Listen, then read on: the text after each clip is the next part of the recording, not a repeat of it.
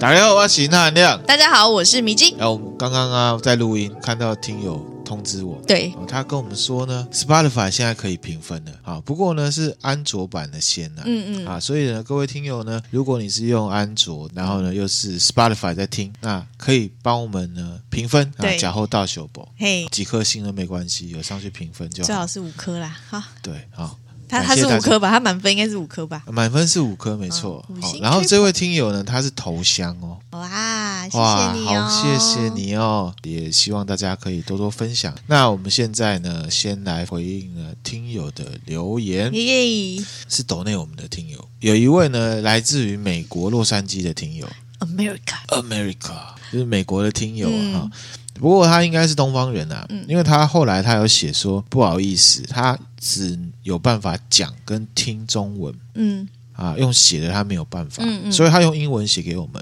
很用心，很用心。然后他说呢，他是 Spotify 的听众，嗯他被推荐了我们的节目。那他第一次听到我们节目就是一百集《道德经》的第二集。嗯，他说他马上呢就被吸引了。他除了《道德经》之外，他也听了恐怖故事啊、都市传说之类的，然后还有心理学跟社会学。他说呢，他很喜欢我们的原因是因为我们愿意很深入的把一些主题还有一些概念，就是深入的讲。其他的 podcaster 可能比较没有在做这件事情，嗯，所以他很喜欢我们。他说呢，如果可以的话呢，希望可以有多一些的心理学、社会学理论的专题这样子。嗯他真的很喜欢，像是二十六集、七十一集、七十三集、一百零九集、一百一十六集、一百二十一集、一百二十三集。哇， 然后他刮胡说，他真的听了很多对，真的很多，代表他应该是都有听完啊哦。，嗯非常感谢这位听友哈、我们呢，等一下就是要来分享心理学。哇，啊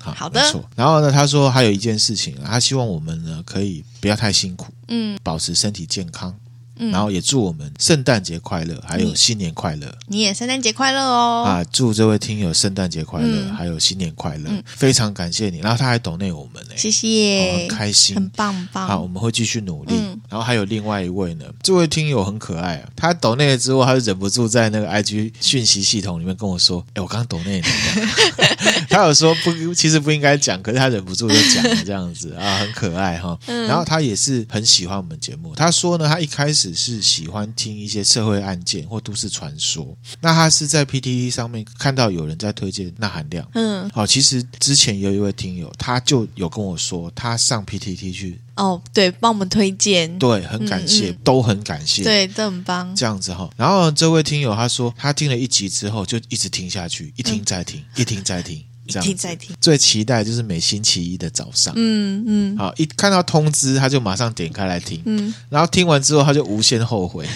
哦，后悔自己为什么要这么快听完。可以重复听。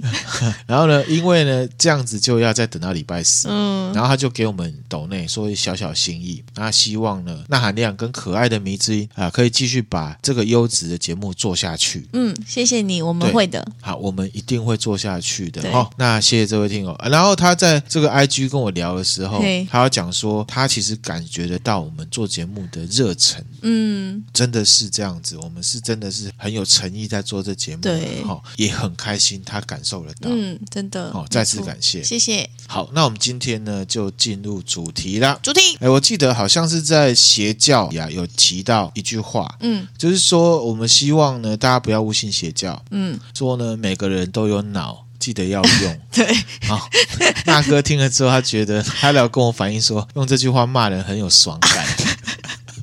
啊，可是我不是在骂人，啊不是骂人，不是骂人。嗯对，他说很爽这样子。然后呢，我们在三十四集展望理论那一集也有提到一些关于节思法，我不知道明之记不记得，就讲钱的那个嗯行为嗯经济学。大致上就是说，我们人在判断事情的时候，嗯经常会使用一些节思法。嗯然后这个节思法就很像存在我们心里面的一种模组，让我们快速判断。嗯去做一些事情。那在生活中有一些事情呢，我们就是会套这种模组在行事了。嗯可是这个模组通常呢不太科学，也没什么逻辑。好、大家呢如果要复习，可以去听三十四集那一集。嗯，好、那解释法有哪一些？跟大家这边也稍稍微复习一下。好，比方说可得性解释法，嗯越容易浮上心头的情境呢，人们就会判断说它发生的几率就越高。嗯比方说，可能在短期间内经历了比较多的车祸现场，嗯，你就会觉得这个世界好像很危险。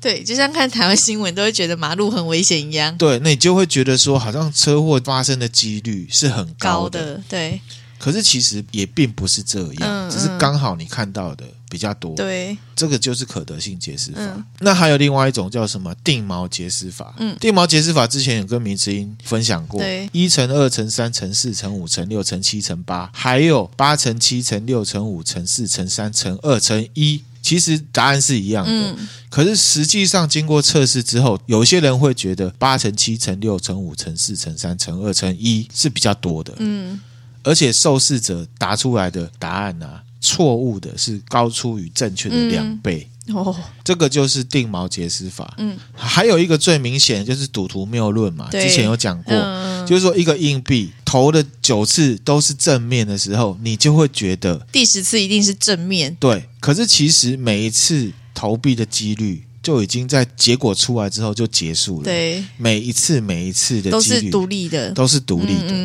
可是我们会倾向于说，前面九次都已经正面了，第十次一定是反面了吧？反面哎，嗯其实没有的。那我们今天呢，就来介绍一本书，嗯，叫做《快思慢想》快思慢想，哈，它的英文的书名叫做《Think Fast and Slow》，嗯，它的作者就是丹尼尔·卡纳曼。哦，丹尼尔·卡纳曼是谁呢？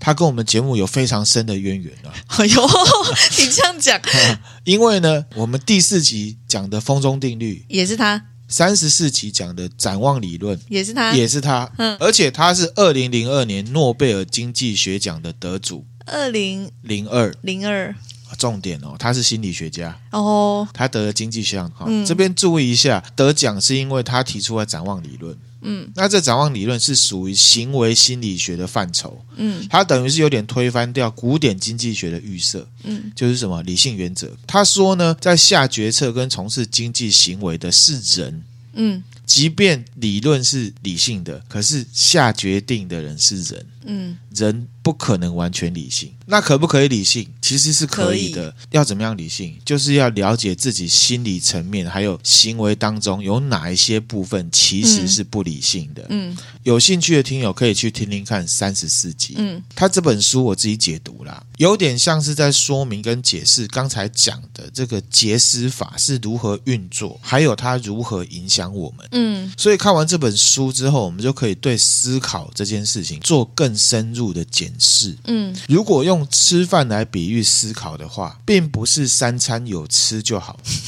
你有没有好好吃？你有没有静下来吃？嗯，还有你吃的东西有没有营养？好，那我们正式呢切入主题。好，这个丹尼尔·卡纳曼教授啊，他有提到，在我们脑中有两个非常实用的工具，嗯，什么第一个叫系统一，第二个叫系统二二，， 对，就这么简单。好、它们有不一样的功能哦。嗯第一个系统一，它的功能是什么？它呢是我们心里面呢比较常使用的系统，因为它在你心里面使用起来毫不费力，它很不耗电，不耗电，对，用起来很不累。嗯，第二个呢，它是自动化的，自动化，对，比方说，透过系统一，我们可以在照片上面很轻易的看出来，照片里面哪个景物距离镜头比较近，哪个近、嗯嗯距离比较远，嗯，或者是呢，我们可以透过系统一来判断呢哪一杯饮料比较烫。嗯好，这个我们就称之为判断嘛。嗯，可是呢，其实系统一也只是感觉而已，靠着生活的经验累积吧，是对，不是？哈，第三个呢，就是它很省力，很省嗯电。比方说下班时间的时候，有人跟你说再见，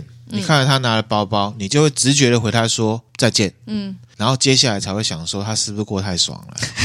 好、这个因为是比主你管早，下班，这是主管常有的坏习惯嘛？哈、又或者说我们想要教小朋友， 嗯，好、说再见的时候要 kiss goodbye，要摸一下，嗯有没 有？怎 好么摸一下？那好像呢，听到要求小朋友就做反应，好像他就很聪明。嘿，可是其实这个是被训练出来的刺激与反应。嗯嗯，我们之前有分享过制约嘛，对，判断小朋友智力是否正常，或者是他聪明与否，嗯可以透过认人、认东西，或者是他是不是很会说谎来判断。嗯，而不是说骂一下，然后他就哎、kiss bye 好可爱，很聪明。这个不是，这个是被你训练出来的，跟帕夫洛夫的狗是一样的。嗯，但是呢，不论如何，如果小朋友如果没有识字、没有读书、学习真正的思考的话，他就只会使用系统一，嗯而不是系统二。嗯，这就是有人常说自己欠栽培，有没有？其实这个栽培，我自己认为就是使用系统二的频率还有训练，嗯这个是跟家庭教育比较有关的。嗯，我也常跟梅子英讲，跟小朋友互动问问题有没有？要多多的诱导对方，问对方申论题，而不是是否而不是是非题或选择题。嗯因为是非题或选择题的情况，小朋友为了逃避使用系统二，他会乱选乱答。嗯申论题的话，就会迫使对方使用系统二。那至于为什么小朋友会逃避系统二，我们等一下来分享。哦好好，它还有另外一个功能，就是呢，它是长期被训练而被自动化的东西。系统一里面包含这个成、嗯这个东西，嗯比方说九九乘法表，它就是在十足的强训练之后产生的杰斯模组。嗯我们讲七乘九等于多少？嗯六十三。对这个就是我们直接的反应，而不是说真的去思考说现在有一排哈、这一排会有七个苹 果，那现在排九排的话会是几几个？个好、并不是。嗯这个就是系统一，是透过训练把它强已经深化了强深化到系统一里面。又或者我们开车上下班，对路况很熟的话，这也是模组化的一种。好、不过这边强调，开车最好不要模组化，很危险。很危险啦还有另外一个层面，就是让某些人对某些特定的事物很熟悉，进而成为专家。嗯比方说，一个果农或者是水果贩，他通常可以很快的判断眼前这个水果是否是甜的，是否是好吃的，因为他经常性的接触，他有很多 know how 可以让他快速判断。重点是什么？不假思索。嗯我们常常听到一句话：你必须要非常努力，才会显得毫不费力。嗯这个就是专家化的一个过程。嗯进到系统一。那这句话其实强调的是训练的重要了。嗯因为可以透过训练把一些复杂的事物进入到你的系统一，因为系统一用起来很不耗电，那你就会变成专家。嗯然后它还有另外一个功能，就是它是建构我们文化系统、习惯还有快速判断的一个依据。嗯它帮我们定义我们看到什么东西、什么事情应该要有什么样的情绪反应。哦比方说，同事讲了什么话，系统一就会帮我们快速判断我们应该要有什么反应。反应这个跟文化系统是有关的、哦。哎嗯比方说，在深夜有一个一动不动的白衣女子站在路中间，啊就会觉得秃顶贵东方人觉得她是鬼，对西方人就不见得。嗯或者是暗巷子里面有一个穿黑西装、白皮肤的男生，嗯西方人可能会觉得哎呦吸血鬼，哦哼哦东方人可能会觉得哎运气不错，是不是遇到韩帅星了哥？是不是？ 对好，因为皮肤很白嘛对，嗯对不对？又帅，对不对？所以呢，系统一比较像是建立直觉，还有省电模式。 那当然，里面呢有一些不见得科学或者是正确的解释法，也会包含在当中。嗯而且，系统一是我们生活的好伙伴啦、为什么？因为我们在生活中最常使用就是系统一。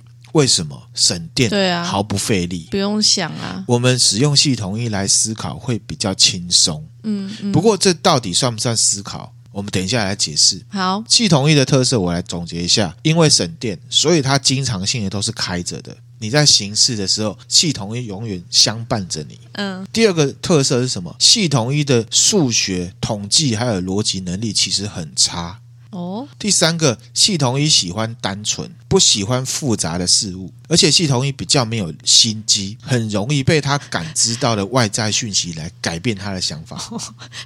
你叫叫什么？我感觉我好像是系统比较常用系统一一爱用者，对不对？对对，我可能有百分之八十都是系统一的其感实觉。大部分人都是使用系系统一比较多。嗯哦，好，那我们来讲系统二。嗯系统二的功能，第一个，当我们开始集中注意力的时候，就会切换到系统二。比较浅白的例子，比方说我们开车的时候在等红绿灯，我们会注意红绿灯，嗯，变绿灯了没？这个就是切，就会切，就是切换到系统二。嗯这是最简单的例子，或者是我们上学的时候考试解题目的时候，或者是纳米或听友如果有认真在听我讲现在这些事情的时候，就会开启系统二。嗯大家系统二打开了吗？对，那如果是听比较轻松的闲聊，譬如说我跟迷之音在讲干话的时候，嗯切回到系统统一。，嗯，所以呢，运用注意力、理解力，或者是动用到逻辑的时候，就是系统二被你叫出来的时候。嗯嗯又或者是有个例子，有一些夫妻嘛，不喜欢回娘家，嗯不喜欢回婆家，觉得很累。为什么很累？因为呢，回到另一半的原生家庭的时候，要小心谨慎，嗯生怕自己做错了什么，又或者是漏做了什么，你的系统会一直在那边跑，对，皮要你会绷紧一你点，会觉得很累，嗯就是因为长期切换到系统二。很累，所以你不想回去。嗯，当然有其他原因，可是基础的原因是这个。嘿，那在自己家就很爽嘛，做自己，那就是系统一嘛。嗯，系统一永远都是比较轻松的。好，第二个功能，系统二比较费力。刚才讲到系统一的数学跟逻辑都不好，比较差，嗯，对，系统二的逻辑跟数学能力还有统计能力比较强。嗯我们用比较浅白的方式来解说，我们看到三乘以六嗯，几乎不用算，就可以用系统一来回答。三六多少？十八，那系统二的话，它就是用来计算什么？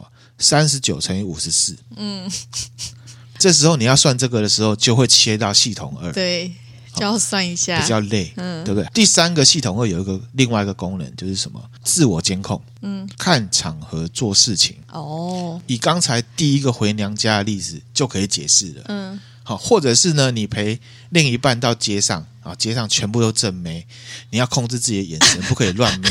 这个也需要系统二，搞什么？又或者是要想办法瞄得到，又不被另外一半发 现。哦，这是要用脑的。等一下，你是不是平常有这种心态？我只是举不然你哎例，怎么可以举例的这么自然？我只是举例而已哈、这个都是要用 脑，用久了会很累，对不对？对，好、那另外一个功能是什么？面对选择的时候，他负责做最后的决定，嗯也就是说，他是理性的判断依据。嗯，好、这一点我们等一下会加重的来说。所以你就知道为什么你每次叫我决定要吃什么，我都不太想决定，因为比较累啊。那根本要用系统二那啊，一点也不重要，好懂好？不懂啊？回到正题哈，为什么我们要加重的来说？嗯就是因为我们人类在做决定的时候，并不一定都会切到系统二， 嗯，这就是自以为有思考，可是其实没有用脑的情况。有脑但没有用。对啊，很多的假新闻、政治议题、公关操作，或者是商业促销，都是运用人类的这个弱点。嗯第五个还有一个最重要的功能，嗯遇到跟平常不一样的事情的时候，它就会唤起你的注意力，叫系统二出来面对。这边例子就是像那含亮之前去北海道开车嘛，嗯那含亮也是经常开车的人，开车经验很足够了。可是，在那边开车对我来讲是必须要系统二的，为什么？因为我对第一次右驾，驾驶方向不一样。第一次学弟开车，嗯第一次这么晚了还在开车，所以我说那件事情很累，是因为我长期在使用系统统二二。好，那系统二的特色是什么？累第一个，它消耗非常多的能量，嗯会累。为什么说上班很累？一种是没有动力、没有意义，不想嗯去，好、这我们就不讨论 了。好、另外一种是很专心、很忙，需要做很多的判断，有很多人要去沟通，你要调整、调配很多事情的时候，你就会觉得很累，嗯脑子很累。那也像念书啊，有的人有兴趣，累他可以接受。啊，你没有兴趣念书的人，只剩下累，那是不是很痛苦？对，那在书店也是一个例子，畅销书很多人在看，《总裁逼我嫁》大家都看，等一下，这哪是什么畅 销我书啊只？举例哈、可是生冷题目的书大家就不爱看，比方说后现代主义的现代表征。好，之前有举过例子 嗯，看了两行就觉得算了，我回家睡午觉好了， 因为后者比较消耗你的能量，对你要用系统二出来看。对，可是总裁逼我嫁不用，你用系统一看就可以了。嗯心力交瘁，所以想要回家睡午觉嘛，嗯对不对？看个书搞到心力交瘁，何苦 呢？那第二个特色是什么？系统二它比较擅长复杂的任务，嗯刚刚讲的那些例子应该都对可以想象嗯。好，那第三个呢特色是什么？系统二比较成熟，而且想的比较多。嗯换言之，就是深思熟虑。也就是以上上述的这三个特色呢，一般来讲，在我们生活中，系统二通常就是摆着，它在你的脑子里面休眠。嗯，那如果是一份工作，是不是蛮爽的？通常都在睡觉，可是，一旦他被叫出来，就是要处理很复杂的事情，不常出现，可是他处理最认真的问题。嗯说白一点，系统二就是我们心智当中的理智层面。嗯，系统一的话就比较简单，比较可以不科学的被称为是感性面。嗯，那我们再来举例哈，系统一跟系统二在日常生活当中的切换使用。嗯，开车上下班的路线你都知道路，特定的时间段里面车流量、红绿灯的状况还有路线你都很清楚，嗯，所以你多半会使用系统一来开车，偶尔会切到系统二，比方说红绿灯来的时候，嗯或者是马路三宝出现的时候， 嗯或者是下雨天，那你在系统一的时候就很轻松嘛，还可以听歌，或者是听我们的 podcast。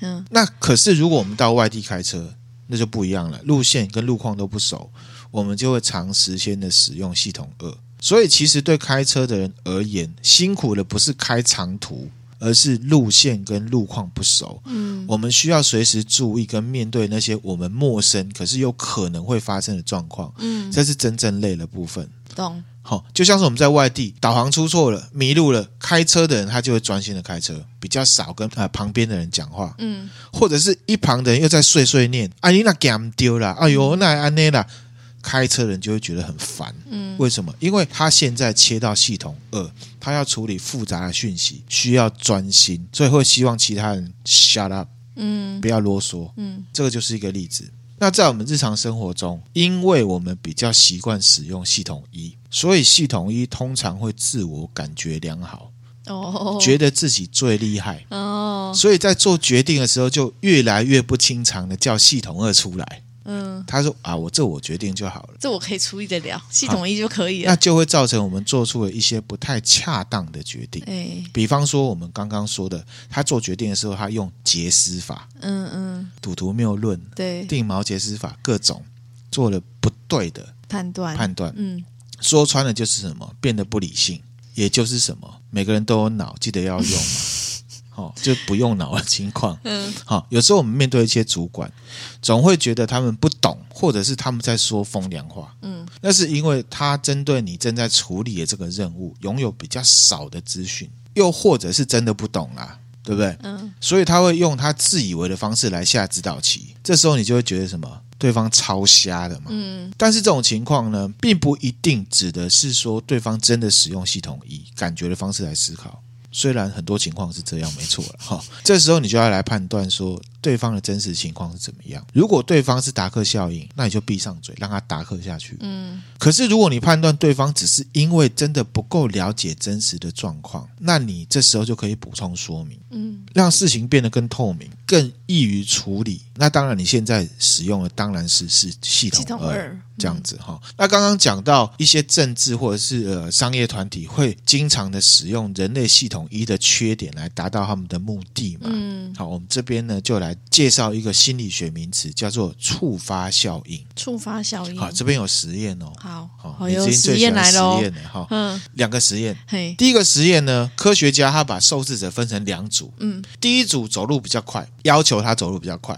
第二组要求他走路比较慢，嗯然后就开始实验。这个实验是在德国啦，所以呢，他们呢在走路的时候，两组测试者、受试者在走路的时候过程里面，让他们看一些比较冷僻的字的字卡，嗯让他们认说这是什么字。嗯，那结果是什么？你知道吗？什么？结果是走得慢的那一组，成功辨识出字卡的情况比较多；哦，走得快的，好像比较不认识字这样子。所以走太快来不及看嘛，因为走得快，可是所以他有把走路的时间的那个距离拉长，嗯嗯，所以他们识别这个字的节奏跟时间都是一样一的，样的，好，只是好他们走路的状态不一样。嗯嗯嗯好，这个第一个实验我们先讲到这。好，我们讲第二个实验，第二个实验他一样找两组学生，那这一次呢是要求他们坐在电脑前面来考试。嗯 A 组学生呢，荧幕桌面显示显示的桌面是一些山啊、海啊、自然景观。嗯 B 组学生呢，显示的是什么？钞票啦、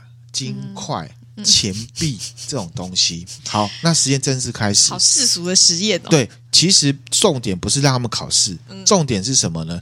在做题的时候，会有人走过去演出一些状况剧，比方说跌倒、东西掉了之类这样的事情。结果呢，显示出来 B 组就是桌面是钞票、金块这些东西的学生比较少去协助这些需要帮助的人。嗯嗯，这两个实验的结果指出来的是什么呢？不是说说钱不好了哈、 是说第一个实验刻意被要求走慢的人，因为他走得慢，所以系统一或者是不科学的说，在他的感性面联想到他自己的状态是什么，会联想，因为因为系统一它是会联想的，嗯他会联想老人、沉稳跟谨慎这三个概念。嗯造成了他对外来讯息的解读跟感知能力比较强，嗯，哦，所以他不是真的比较识字，而是他感知能力比较强，嗯他比较可以静下心来去看那个字是什么字。嗯换言之，就是说他的感知能力因为系统一受到的心理暗示而变强了。嗯就是说，系统一是很容易被暗示的，嗯很容易被操作的。那第二个实验是什么？桌面显示金钱的人，他的系统一联想到的是强者、对，自私，还有能力强嗯这些概念，连带的影响到他的行为。他认为需要帮助的人，是因为他们自己没有做好。啊，会这样子哦，这重点不是说他们受到什么暗示，而是凸显出一个事情：人的系统一非常容易受到暗示，而且这些暗示会为这些人带来什么行为结果，系统一自己也不知道。所以系统一是很脆弱的、哦，很容易被影响的。这个是卡纳曼他要呈现出来一件事情。嗯，这边还有一个实验，但我希望大家不要想歪。好、 你这样先讲，好像就很容易想歪的样子，科学家又请了两组人，嗯来做一个同样看似简单，可是呢有陷阱的数学题。嗯 A 组学生呢被要求保持微笑，B 组学生呢被要求呢皱眉严肃。这题目是很简单，可是是有陷阱的。嗯，结果出来呢，B 组的考试成绩比较好，哦，严肃组的比较好。哼，好、这不是要鼓励大家时常哭丧着脸， 好、不是，只是因为笑脸摆久了，大脑给系统一的心理暗示是说，现在一切顺利，万事 OK。防备心比较低的感觉，所以你可能算完了数学题之后，直觉会觉得我算的一定是对的，嗯没有问题，不会去验算，又或者是验算的时候比较不仔细，嗯所以造成最后可能答错。嗯，那哭脸组的大脑对系统一的暗示是什么？谨慎，你要认真面对，比较有可能真的叫出系统二来思考。嗯所以算的时候是系统二在算，算完了之后系统二也会认真验算，嗯，所以他比较可能答对。哦，好神奇哦，这些实验都是在验证系统一跟系统二的差别。嗯还有另外一个重点，我刚刚讲的，系统一是我们最常用的，而且它是很容易被暗示的。嗯嗯如果它很容易被暗示，你又不知道那暗示是从哪来，你是不是就很容易被操作？嗯比方说，我们在商场买东西，那个卖场通常是给你很舒服的环境，对，优美的音乐，或者是看似很便宜的价格。嗯为什么他给你看似很便宜？因为他知道你现在是系统一在看 呢、对不对？嗯在舒服的情况下，你可能买太多了，可是从头到尾都是系统一在做主，因为很舒服嘛。嗯系统二一直在睡觉。那这样的结果下来，就是你买了一些你可能不需要的东西，回到家你叫出系统二来算账的时 候，你就发现脸就会黑掉，脸就会黑掉 嗯，大概是这样概念，或者是一些 slogan。如果你没有认真的去思考，用系统一去听一百次，你就会觉得这个 slogan 是天经地义，是对的。嗯但是如果你把系统二这个认真磨人叫出来的话，你就会发现有一些 slogan 根本没有逻辑，风马牛不相干，甚至有一些根本就狗屁不通。嗯，你要哦举例我吗？不要举例。好、大家自己想，大家自己很简单，大家都有系统二，你去拿一些 slogan 出来，用系统二来检视，嗯你就会发现这些根本狗屁不通，那你就不会有购买的行为。嗯。好，米之前有什么看法？我刚刚你讲那个那个走路比较快、比较慢那个实验，然后本来想说走路慢的那一组哦，我本来是想说应该是要走得快的那一组会认出的字比较多，原因是因为他走的路很快，所以他就是一直用系统，就是要比较绷紧神经嘛。没有那么长，而且那个路他都认识，学校的教室他都很熟悉那环境。所以我就有点诶，跟我想象中不太一样。嗯嗯嗯，好好，没关系。那我回来我继续讲哈，嗯我这边来总结哈。其实那含量有讲过，我很讨厌人家跟我说本来就是这样。嗯那在五十九集自愿那集也有提到，所谓的思考是什么？就是认真的去想那一些你本来就认为稀松平常的事情。嗯这里面的稀松平常，就是我们系统一的认知。嗯认真的去想，就是鼓励大家把系统二叫出来，去看一下那些你本来认为稀松平常的事情，嗯这个就是所谓的思考。然后在五十九集里面，史金娜有讲到，人都以为自己是自由的，可是其实你没有，嗯然后被公干嘛。嗯但我认为，你只要多使用系统二去思考的话，我认为人还是可以有自由的。嗯这也可以回到扣回到我们《道德经》里面讲的“静为躁君”。嗯，老子鼓励大家让浑浊的水平静下来之后，就可以看到真相。我也常说，让子弹飞一回。让子弹飞一回的意思就是什么？让系统一停一下，早一点让系统二出来合作。嗯我不是说不要用系统一，这不可能。因为那含量，我觉得一个真正有魅力的人，或者是棒的人，就是理性跟感性很平衡的人。那回到丹尼尔这本书，嗯，我觉得这中文书名翻得非常好。快思慢想。快思就是系统一，慢想就是系小统二。二哦，感性要有，人生才会充满乐趣；对理性要有，人生才会充满智慧。哦，这你讲的还是他讲的？这是树我讲的。讲的， 哎呦，充满乐趣跟智慧的人，才是最有魅力的人。嗯也才会拥有美丽又平衡的人生。嗯嗯这分享给大家。嗯，好，那我们今天分享的内容就到这边了。嗯如果大家觉得听的还不错的话，可以分享给你的朋友。嗯，那呃，我们的 IG 是 NAC E Overdose N A C O V E R D O S E。那我们今天分享的内容就到这边啦。嗯，谢谢大家，谢谢，拜拜拜